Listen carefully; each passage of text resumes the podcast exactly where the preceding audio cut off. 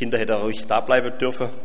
Daniel in der Löwengrube ist ja auch eine beliebte Kindergeschichte, wenn das eigentlich auch ein bisschen, ja, in Wirklichkeit ein bisschen blutiger und ein bisschen heftiger war, als es in den Kinderbibeln häufig dargestellt wird. Wir hatten bei den Kindern, den haben wir, oder lesen wir ab und zu auch so verschiedene Kinderbibel vor und wir hatten da mal eine, die war echt schön. Da war auch Daniel in der Löwengrube drin, das Thema, um das es heute geht. Und da waren die Löwe, die hatte alle diese, wie heißt diese Erkrankung, wo die Augen so rausdrücke. Also die sah ein bisschen seltsam aus und alles ein bisschen verniedlicht. Und der Daniel saß da ganz friedlich mittendrin. Ähm, und was mich aber bei diesen ganzen Geschichten ein bisschen stört immer, bei den Daniel in der Löwengrube Geschichte aus den Kinderbibeln, ist, dass das ganze Umfeld ein bisschen fehlt, was da eigentlich außenrum passiert ist. Und das ist ganz wichtig für diese Geschichte. Deshalb möchte ich heute das komplette sechste Kapitel aus dem Buch Daniel mit uns anschauen. Hört sich erstmal viel an, so ein ganzes Bibelkapitel, aber ich habe das schon mal gemacht, das, man kriegt das ganz gut unter in einem Sonntagvormittag Gottesdienst. Wann gibt es Essen um zwölf? Ja, das kriegen wir hin. Ja, ich möchte es heute auch ein bisschen anders machen, also nicht so erst den Bibeltext lese und dann so drei Punkte, sondern dass wir so Stück für Stück uns dieses ganze Kapitel 6 aus dem Buch Daniel angucken und zwischendrin immer schauen, was das bedeutet. Daniel 6, Verse 1 bis 28 sind es heute. Und es geht los, das ähm, sechste Kapitel im Buch Daniel mit Es gefiel Darius über das Königreich 120 Satrapen einzusetzen, die im ganzen Königreich sein sollten, und über sie drei Minister zu setzen, von denen einer Daniel war, denen jene Satrapen Rechenschaft geben sollten, damit der König keinen Schaden erlitte. Da übertraf dieser Daniel die Minister und die Satrapen, weil ein außergewöhnlicher Geist in ihm war. Und der König beabsichtigte, ihn über das ganze Königreich einzusetzen. Jetzt müssen wir ein bisschen Geschichte machen, dass wir verstehen, was hier eigentlich los ist. Da ist ein König, König Darius, auch genannt Darius der Meder. Außerhalb von der Bibel findet man diese Person nirgends. Deswegen sind viele kritische Theologen und so Historiker der Meinung, dass es den niemals gab. Ich vertraue der Bibel, also den Darius, ich bin der Meinung, den gab es auf jeden Fall. Man ist sich noch nicht so ganz sicher, ist es nur ein anderer Name für den König Kyrus, das war der damalige persische König, oder ist es einer, ja, so Art Unterkönig, der über den medischen Bereich des persischen Reiches gesetzt war. Auf jeden Fall war das so die Zeit von diesem Darius. Und der Daniel ist einer seiner Untergebenen, einer seiner drei wichtigsten Leute. Daniel ist aber eigentlich Jude. Wie kommt er dahin? Es war ja damals so, wenn wir ganz zurückspulen in der Geschichte, Gott hat sich das Volk Israel ausgesucht und hat es beherrscht. Es war eine Theokratie, also Gott war der Herrscher dieses Volkes. Mit der Zeit ist dieses Volk verloddert, haben sich immer mehr abgewandt von Gott. Es herrschte Chaos und Anarchie. Die Bibel sagt, jeder tat, was er für richtig hielt oder was er wollte. Dann hat Gott Richter geschickt. Richter, die für Recht und Ordnung sorgten und die Ordnung im Volk Israel wiederherstellen sollten. Dem Volk war das aber nicht genug. Die haben gesehen, außenrum die anderen Völker, die haben alle Könige, die über sie herrschen. Wir wollen auch einen König. Gott wusste, dass das dem Volk nicht gut tun würde, hat aber ihrer Bitte stattgegeben und hat ihnen einen König gegeben, König Saul. Wir wissen von Saul, dass er nicht so ganz der Superkönig war. Er hat sich bisschen verändert während seiner Herrschaft, es ist alles immer schlechter geworden und Gott hat ihm die Königsherrschaft weggenommen, hat sie David gegeben. David auch eine ganz bekannte Person aus der Bibel, ein Mann Gottes, wie uns die Bibel ihn beschreibt, der so gelebt und regiert hat, wie es Gott gefällt. Nach ihm kam sein Sohn Salomo, der bis heute bekannt ist für die sprichwörtliche Weisheit, die er hatte. Und danach kam Jerobeam und Rehabeam, da war die Spaltung des Volkes Israel. Also Israel hat sich gespalten unter diesen Königen in Nordreich und in den Südreich. Da ging es meistens nicht so zu, wie Gott das wollte. Die meisten der Könige, also im Nordreich alle, im Südreich die meisten, haben nicht so gehandelt, wie Gott es wollte. Haben Götzen gedient und andere Dinge getan, die gegen Gottes Willen waren. Das führte dazu, dass Gott dieses Volk der Plünderung und der Belagerung und der Verschleppung preisgab.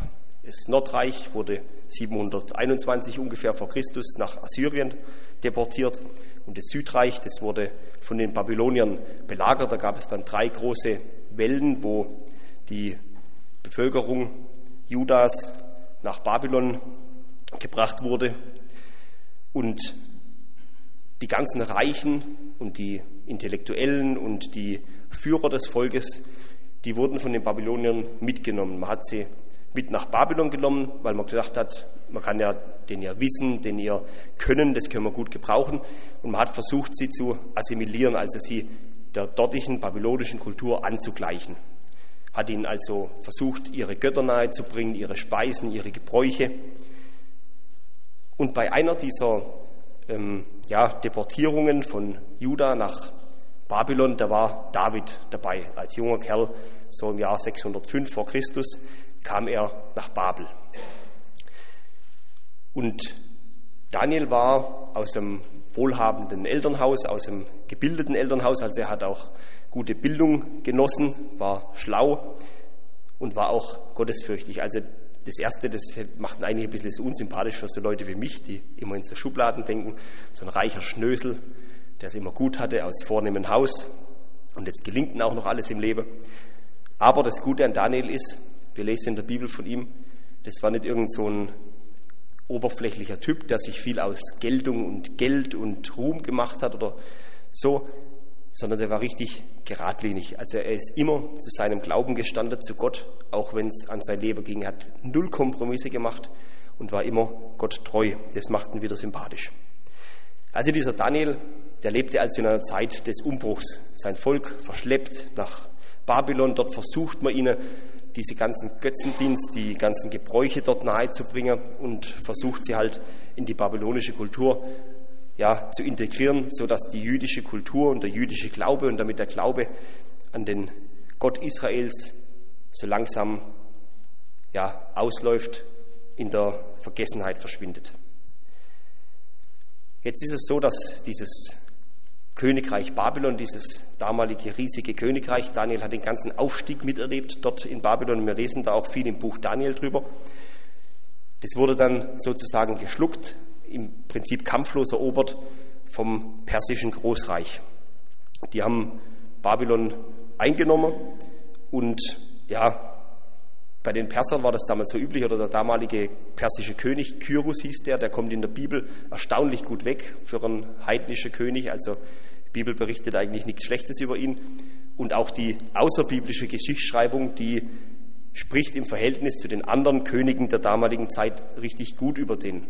Es war, der hat zwar auch seine, die üblichen Sachen, wie das damals war, gemacht mit Hinrichtungen und dort mal welche Ausrotte und dort, aber im Großen und Ganzen hat er die Völker und Landstriche, die er erobert hat, ihre Kultur, ihre Religion beibehalten lassen, hat auch die Beamten alle in ihren Positionen gelassen und war da immer recht tolerant und das hat ihm ja vielleicht auch seinen Ruhm eingebracht und seine große Macht, weil es wenig Aufstände gegen ihn gab und wenig Empörung und wenig Verschwörungen gegen ihn.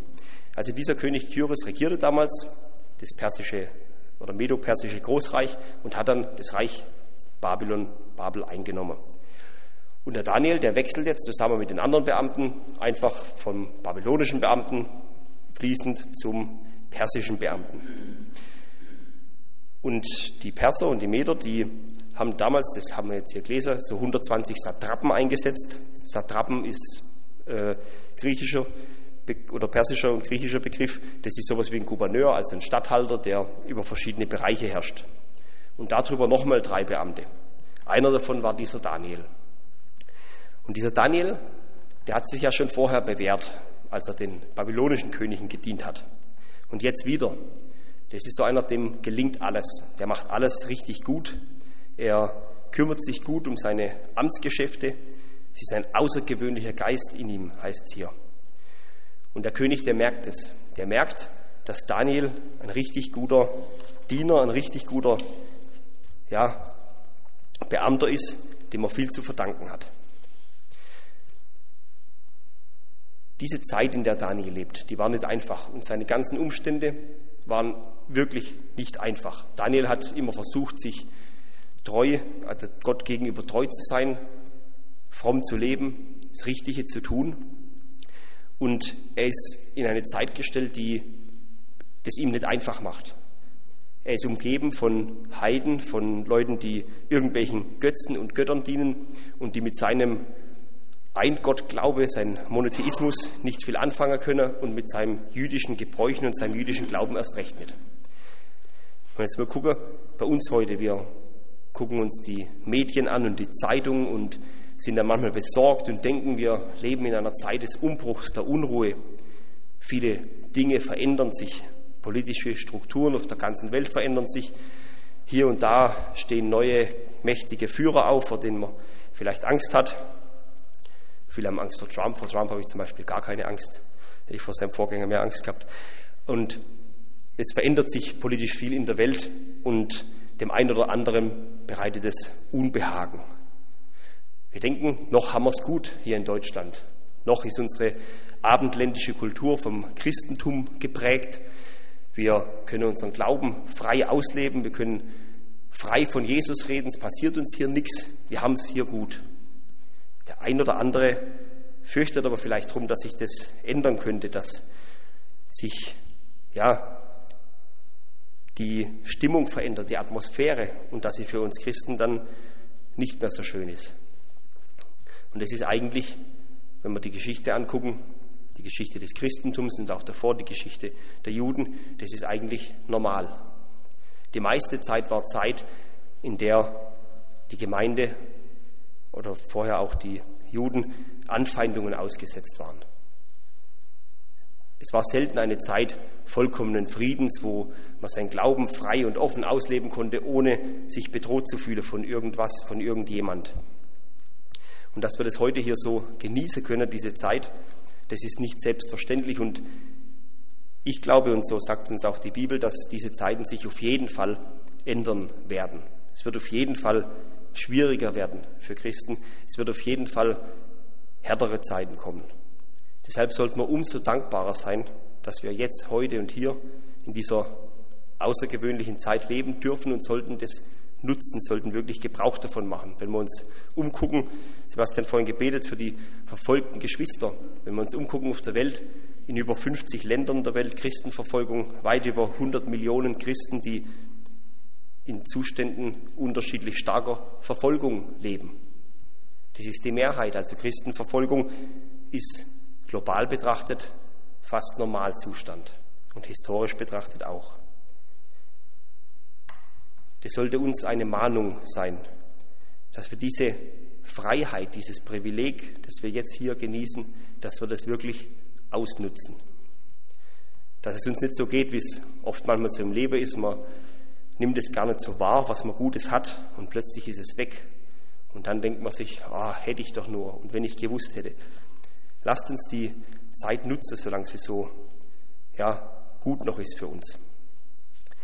Beim Daniel war das nicht ganz so. Er musste wirklich sein Glaube immer beweisen und musste hart drum kämpfen. Und Daniel hat sich aber durch eine Sache besonders hervorgetan. Trotz all dieser Widrigkeiten, wo er eigentlich sagen hätte können, der persische König, der ist mir völlig zuwider, Götzediener. Dieses ganze Reich, in dem ich lebe, es ist mir völlig zuwider. Ich mache hier gar nichts mehr. Ich ziehe mich zurück, ich boykottiere das sogar irgendwie vielleicht, weil das sind ja alles Gottlose und Heiden und was habe ich mit denen zu schaffen? Was geht mich dieses persische Reich an? Warum sollte ich denen auch noch helfen, damit größer zu werden und ihre Verwaltung hinzukriegen? Das hat Daniel aber nicht gemacht. Er war in dieser feindlichen Umwelt, in dieser götzendienerischen, heidnischen Umwelt und hat dort in seinem Job, in seiner normalen Arbeit, in seinem Tagwerk das Beste gegeben. Er diente lauter Ungläubigen oder Götzendienern und hat trotzdem versucht, alles zum Besten dieses Reiches zu machen und zum Besten dieses Königs. Der König hat es gemerkt, er hat es honoriert, er wollte ihn zum zweiten Mann in diesem ganzen Reich nach sich machen. Und wenn man sich das mal vorstellt, damals zur Zeit dieses Medo-Persischen Reiches, das war die ganze zivilisierte Welt, die das umspannt hat im Prinzip. Die haben dann ein Reich nach dem anderen noch eingenommen, Lydien, alles was drumherum war. Das war weit mehr so, wie wenn man heute Präsident der USA oder sowas wäre. Es war eine viel mächtigere Position, die ganze bekannte zivilisierte Welt zu beherrschen. Diesen Poster hatte Daniel in Aussicht und nicht deswegen, weil er drum gebuhlt hat oder weil er so Karriere versessen war oder weil er sich hocharbeiten wollte oder machtgierig, sondern weil er durch seine gute, zuverlässige, treue Arbeit das Vertrauen des Königs gewonnen hatte. Und das ist ein Vorbild für uns Christen, weil Christsein, das soll sich ja nicht nur darauf beschränken, dass wir einer Freikirche angehöre, Sonntagsgottesdienste besuche, ansonsten Hauskreise, Bibel lese, uns ein Fisch aufs Auto und ähm, ja, äh, andere religiöse Einstellungen haben als die Menschen um uns herum, sondern das muss ich im ganz normalen Alltag beweisen, in ganz profane, normale Dinge. Bei unseren Arbeitskollegen, bei unseren Geschäften, wie verrichten wir unser Tagwerk? Wie verhalten wir uns unserem Arbeitgeber gegenüber? Sind wir 100% loyal, versuchen immer das Beste zu geben, treu zu dienen, wenn andere rummosern und motzen, dass alles so blöd ist und demotiviert sind, wie wirken wir da als Christen? Machen wir da einfach mit? Sagen wir, ja, stimmt, ist alles kacke und alles blöd und der Chef ist doof und bläh. Oder merkt man an uns, dass bei uns was anderes ist, dass wir unsere Arbeit nicht nur für unseren Arbeitgeber machen, für irgendeine Firma, die es in ein paar Jahren nicht mehr gibt oder sonst irgendwas, sondern dass wir eigentlich unsere Arbeit für Gott machen Daniel hat aus dieser Motivation rausgearbeitet. Er hat nicht gearbeitet, weil er den König Kirus so toll fand oder weil er das persische Reich so toll war, sondern weil er sich Gott verantwortlich wusste. Es geht weiter. Daniel 4, äh Daniel 6 ab Vers 4. Jetzt wird es ein bisschen unwirtlicher, die Umgebung für Daniel. Da suchten die Minister und Satrapen einen Anklagegrund gegen Daniel in Bezug auf seine Amtsgeschäfte zu finden. Aber sie konnten keinerlei Anklagegrund und nichts Schlechtes finden, weil er treu war und keinerlei Nachlässigkeit oder Schlechtes bei ihm zu finden war. Da sagten diese Männer, wir werden bei diesem Daniel keinen Anklagegrund finden, es sei denn, dass wir im Gesetz seines Gottes etwas gegen ihn finden. Daraufhin stürzten die Minister und Satrapen zum König und sprachen zu ihm so, König Darius, lebe ewig.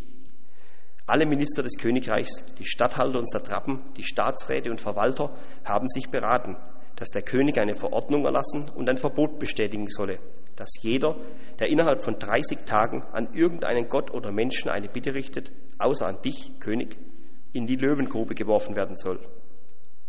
Nun, König, erlass das Verbot und lass ein Schriftstück ausfertigen, das nicht geändert werden darf, nach dem Gesetz der Meder und Perser, das unaufhebbar ist. Daraufhin ließ der König Darius das Schriftstück und das Verbot ausfertigen. Ja, jetzt wird es ungemütlich für diesen Daniel. Die anderen Männer, mit denen er zusammengearbeitet hat, im Prinzip seine Kollegen und seine Untergebenen, haben einen Komplott gegen ihn geschmiedet. Sie waren neidisch auf ihn.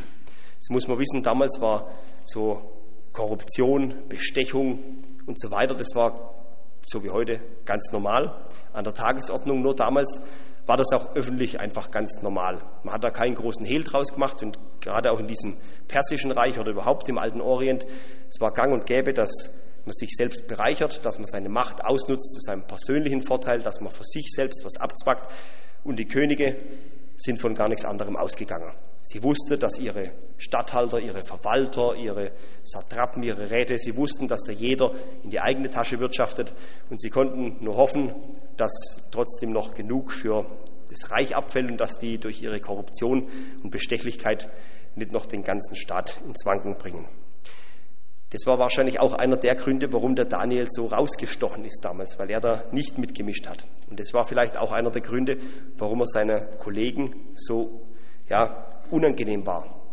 Wie das ist, wenn halt jemand nicht mitmacht bei irgendwas. Es geht ja da nicht nur darum, dass man selber für sich korrekt und richtig alles macht und gut lebt, sondern man kann ja dadurch auch für andere ein Anstoß sein, ein Ärgernis. Wenn der Daniel sagt, er macht da nicht mit bei diesem und jenem krummen Geschäft oder wenn er als Einziger nicht in die eigene Tasche wirtschaftet, dann fällt, fällt das Missverhalten der anderen umso mehr auf. Wenn er die Geschäfte, die er damals vielleicht von seinem Vorgänger irgendwann in Babylon übernommen hat, wenn da plötzlich am Jahresende viel mehr Geld in der Kasse ist, wenn die Verwaltung auf einmal viel besser läuft, dann fällt ja auf, dass der vorher irgendwie was falsch gemacht hat oder eben sich selbst bereichert hat. Auf jeden Fall ist der Daniel nicht sonderlich beliebt bei seinen Kollegen und Untergebenen. Und das ist jetzt ganz wichtig. Er ist nicht deshalb unbeliebt, weil er charakterlich so schwierig ist, weil er so cholerisch ist oder so unangenehmer Mensch oder so schlecht man mit ihm auskommt, sondern er ist deshalb unbeliebt, weil er treu und richtig handelt. Jetzt versuchen diese ganzen Beamten irgendwas gegen ihn zu finden und sie durchwühlen seine ganzen dienstlichen Sachen. Ich habe mir da vorgestellt, wenn das einer bei mir macht, wenn jetzt zu mir meine Kollegen, wenn ich mich jetzt nicht gut mit denen verstehe würde und die würde kommen und würde anfangen, irgendwelche Sachen zu suchen in meinem Schreibtisch. Die Geschichte wird viel früher enden, weil da, ich habe da neulich mal reingeschaut, vom Urlaub habe ich das sauber gemacht, da sind Sachen drin, das, die hätte ich vor, vor sieben, acht, neun Jahren ablegen müssen. Musste manchmal lachen, das sind Ab und zu kram ich da irgendwas Altes raus, was unvollständig bearbeitet ist, von irgendjemand, der seit zehn Jahren nicht mehr bei uns im Betrieb schafft und schmeißt es meinem Kollegen hin und sagt, du kannst das mal kontrollieren noch, das ist noch nicht ganz fertig. Und der guckt dann so drauf und denkt sich, was? Den gibt es doch schon seit zehn Jahren immer. So, oh, also ich weiß nicht, ich muss da ein bisschen an mir arbeiten. Bei mir hätten wir da vielleicht schon das ein oder andere gefunden in Bezug auf die Geschäfte, das nicht so hundertprozentig ist. Bei Daniel war das anders, da war alles perfekt. Der hatte keine Angst vor der Steuerprüfung, der hatte keine Angst vor irgendwelchen Revisoren, vor irgendwelchen Audits oder sonst was es da gab. Es war alles vollkommen korrekt und richtig. Also haben sie sich zusammengetan und überlegt, wie bringen wir den Daniel weg. Und sie haben gedacht, wir müssen irgendwas auf religiöser Ebene finden. Weg von dem Sachlichen hin zur Religion. Und sie haben geforscht und gesucht und haben festgestellt, der Daniel ist ein frommer Kerl. Der hält an seinem Gott fest. Wir müssen es irgendwie hinbekommen, dass ihm das zur Falle wird.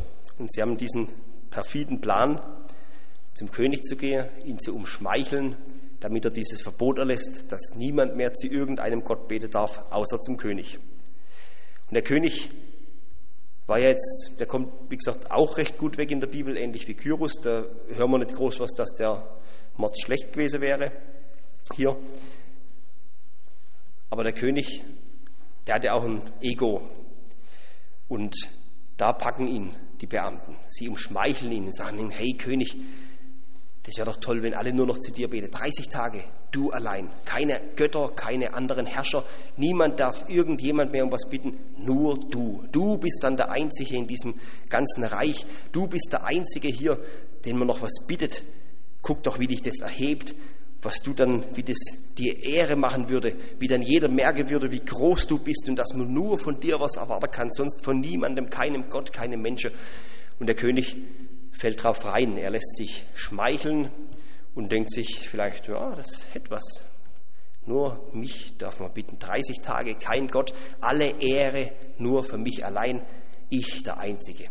Und es ist so ein Grundtrieb, der in dem Menschen steckt, schon seit dem Sünderfall sein zu wollen wie Gott, groß sein zu wollen, wenn wir zurückdenken, wie Satan oder die Schlange die Menschen verführt hat, wie sie sie gelockt hat, damit sie versucht werden, sein zu wollen wie Gott, selber groß zu sein, raus aus der Abhängigkeit zum Schöpfer, raus aus der Abhängigkeit zu irgendeinem transzendenten Wesen, selbst der Einzige sein, der Große sein, selbst sein wie Gott.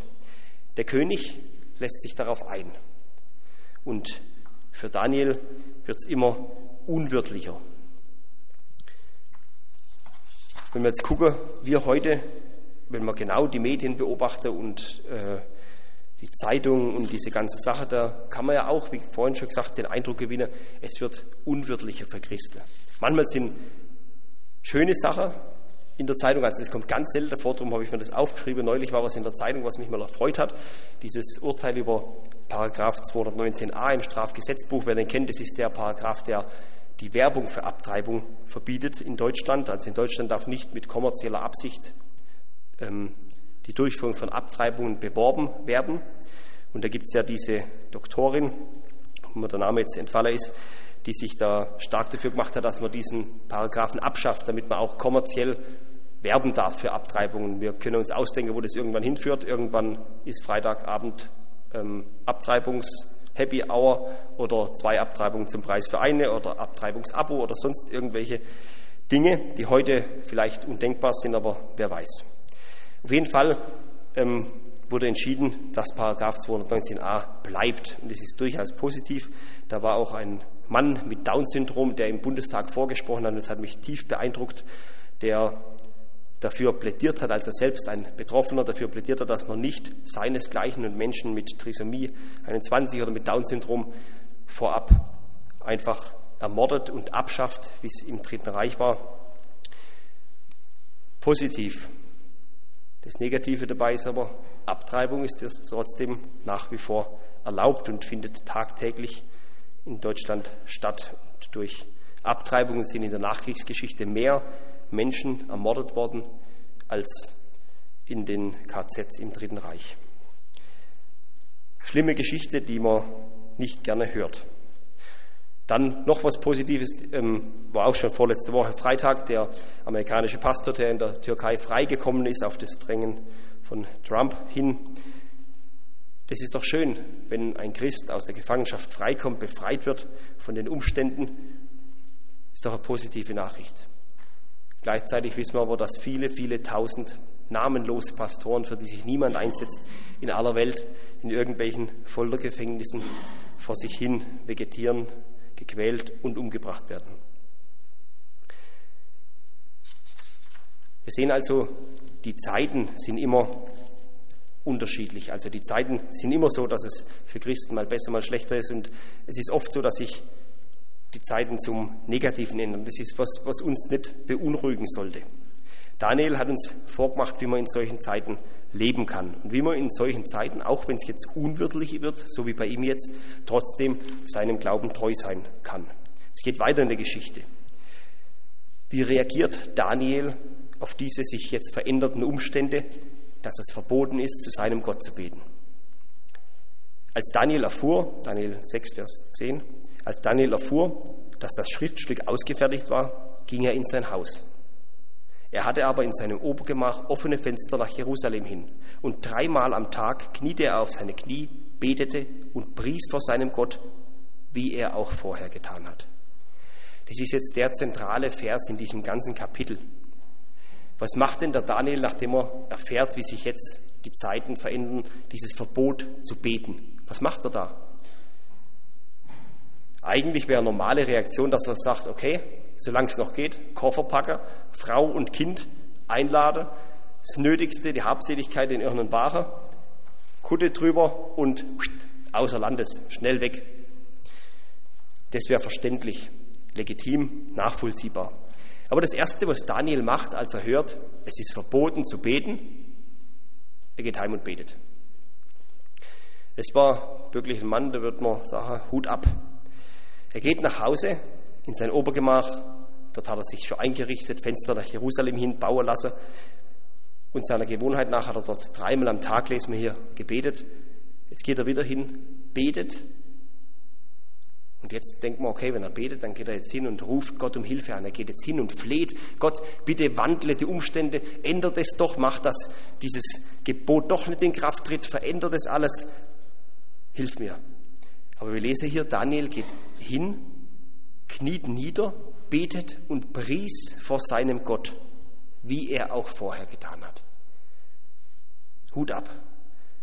Das Erste, was dem einfällt, wenn das Beten verboten wurde, er geht heim und preist Gott, lobt Gott. Ja, vor was denn, was gibt es denn da zu loben?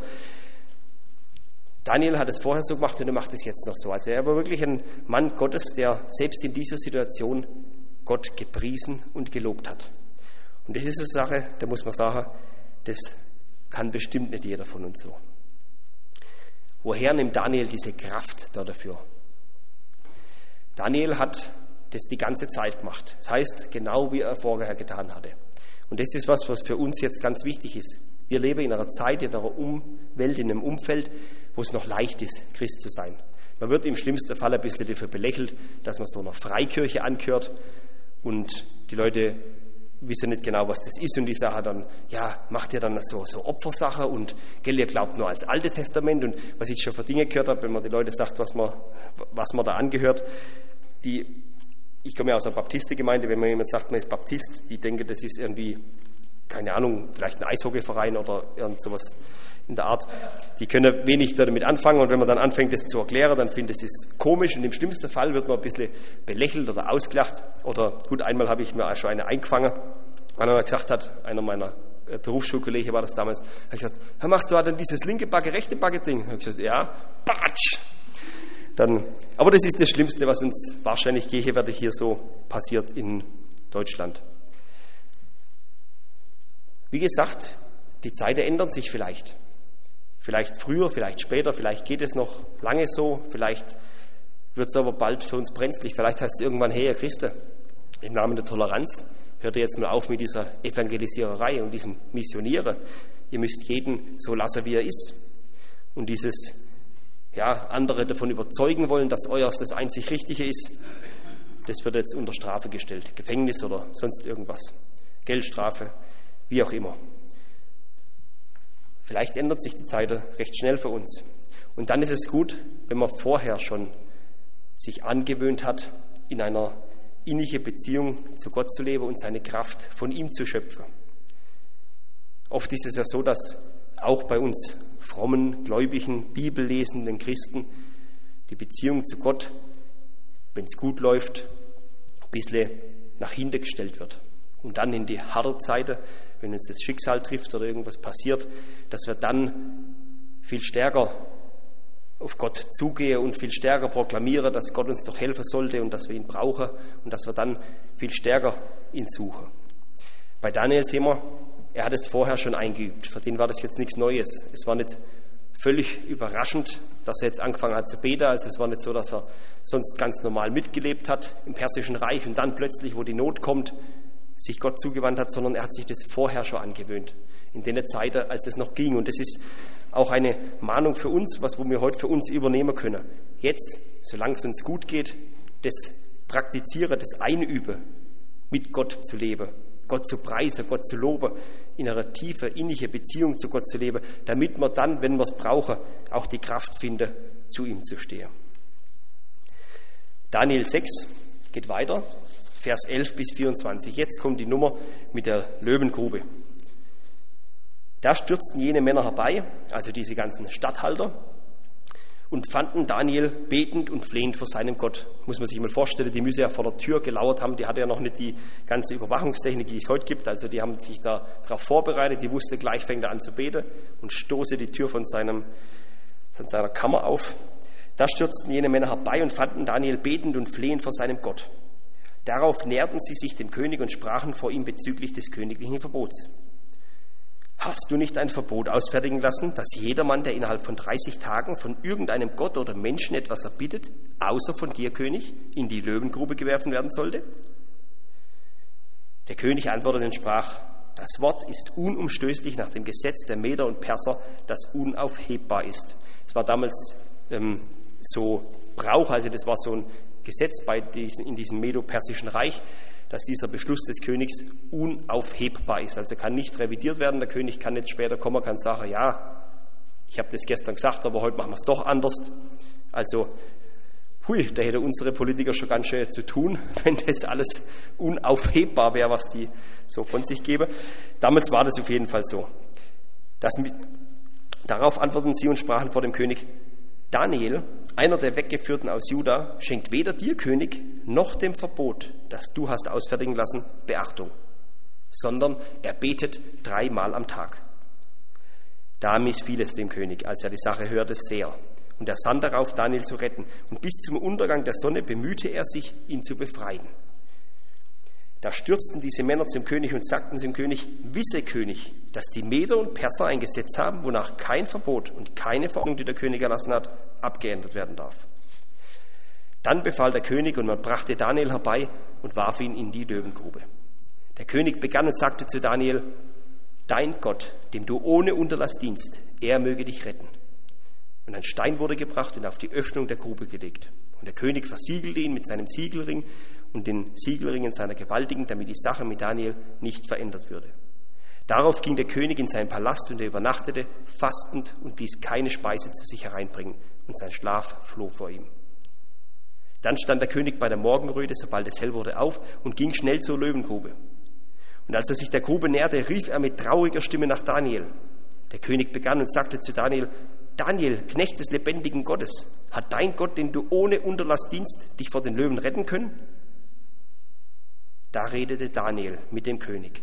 König, lebe ewig. Mein Gott hat seinen Engel gesandt und er hat den Rachen der Löwen verschlossen, sodass sie mich nicht verletzt haben, weil vor ihm Unschuld an mir gefunden wurde. Und auch vor dir, König, habe ich kein Verbrechen begangen. Da freute sich der König sehr und er befahl, Daniel aus der Löwengrube herauszuholen. Und Daniel wurde aus der Grube herausgeholt und keine Verletzung wurde an ihm gefunden, weil er auf seinen Gott vertraut hatte.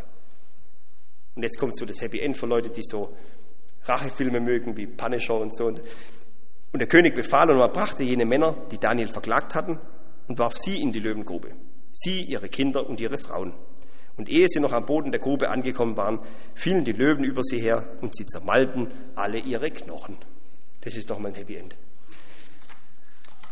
Der Daniel, der hatte Gefallen beim König und man merkt richtig, wie der König als er merkt, dass ihn seine Beamten reingelegt hatten und dass sie seinen besten Beamten, den Daniel, ja, loswerden wollten, es tut ihm leid. Er fastet sogar. Er als König fastet, lässt nachts keine Speisen. Man kann da auch übersetzen, keine Konkubinen, also alles, was der König damals so hatte an Erfreulichem. Darauf verzichtet er. Er ist wirklich traurig und fastet um das Leben dieses Daniels.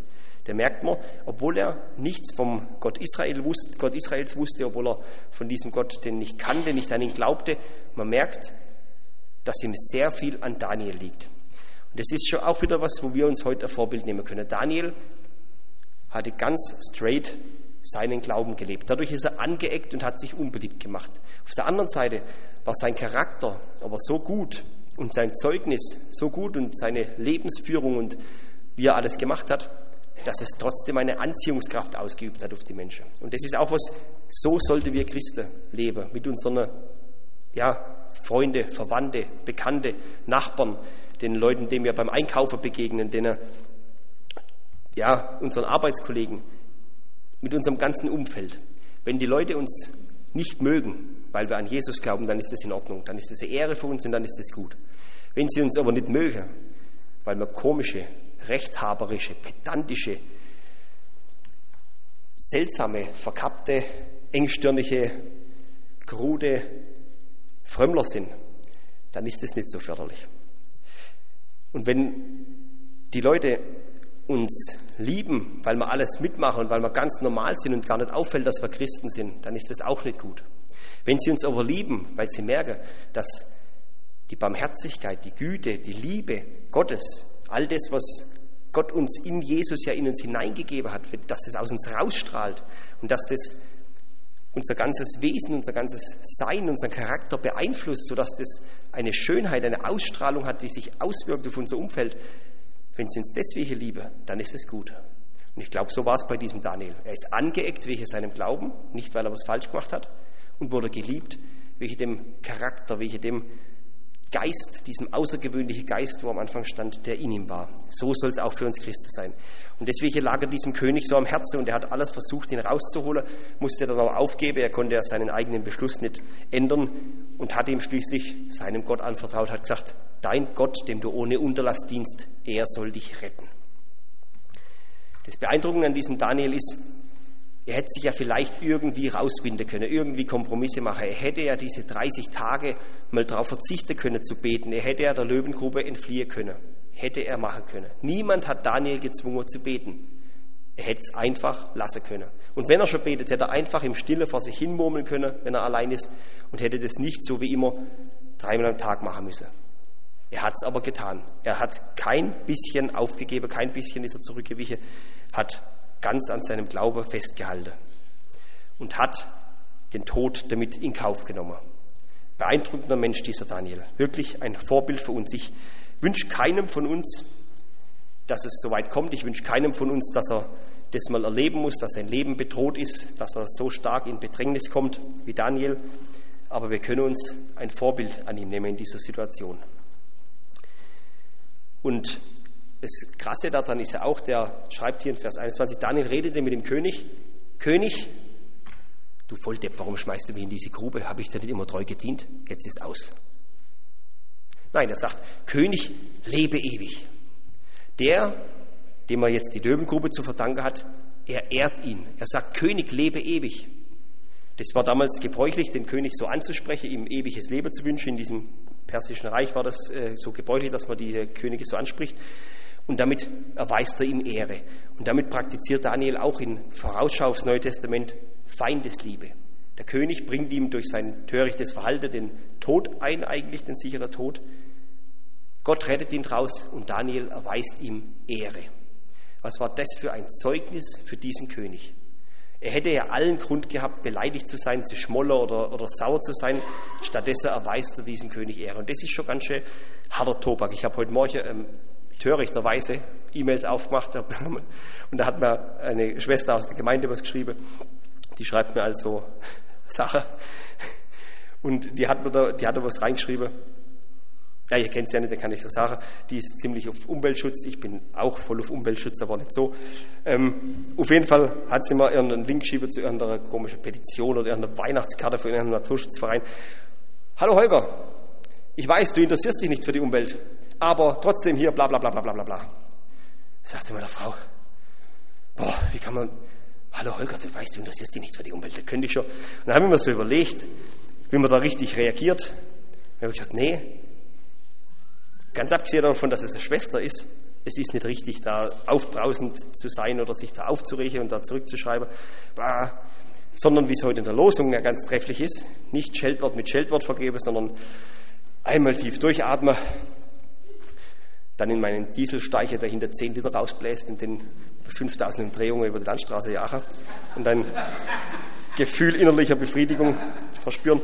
Nee, es ist nicht richtig, damit äh, äh, Bösem zu reagieren, sondern mit Liebe. Wenn es mir aber solche Kleinigkeiten, wenn ich mich da schon aufrege und mir da schon Gedanken machen muss und da schon erstmal runterkommen muss, was hätte dann Daniel erst für Grund, bei dem es hier wirklich ums Leben geht? Und was ist der für ein Vorbild, wie er sich da dem König gegenüber verhält? Und jetzt das allerletzte. Das Ganze führt dann auch noch dazu, dass dieser König zum Glauben an den einen wahren Gott kommt. Die letzten Verse. Dann schrieb König Darius an alle Völker, Nationen und Sprachen, die auf der ganzen Erde wohnen, Euer Friede sei groß. Von mir ergeht der Befehl, dass man in der ganzen Herrschaft meines Königreichs vor dem Gott Daniels zittere und sich fürchte. Denn er ist der lebendige Gott und bleibt in Ewigkeit. Und sein Königreich wird nicht zerstört werden und seine Herrschaft währt bis ans Ende. Er, der rettet und befreit und Zeichen und Wunder tut im Himmel und auf Erden. Er hat Daniel aus der Gewalt der Löwen gerettet. Und dieser Daniel stand in großem Ansehen unter der Regierung des Darius und unter der Regierung des Kyrus des Persers.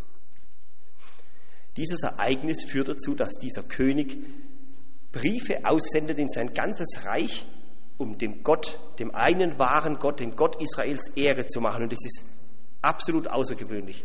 Es gab damals ganz andere Götter. Der Gott Israels hat da keine Rolle gespielt. Den kannte keiner, für den hat sich ja keiner dort interessiert.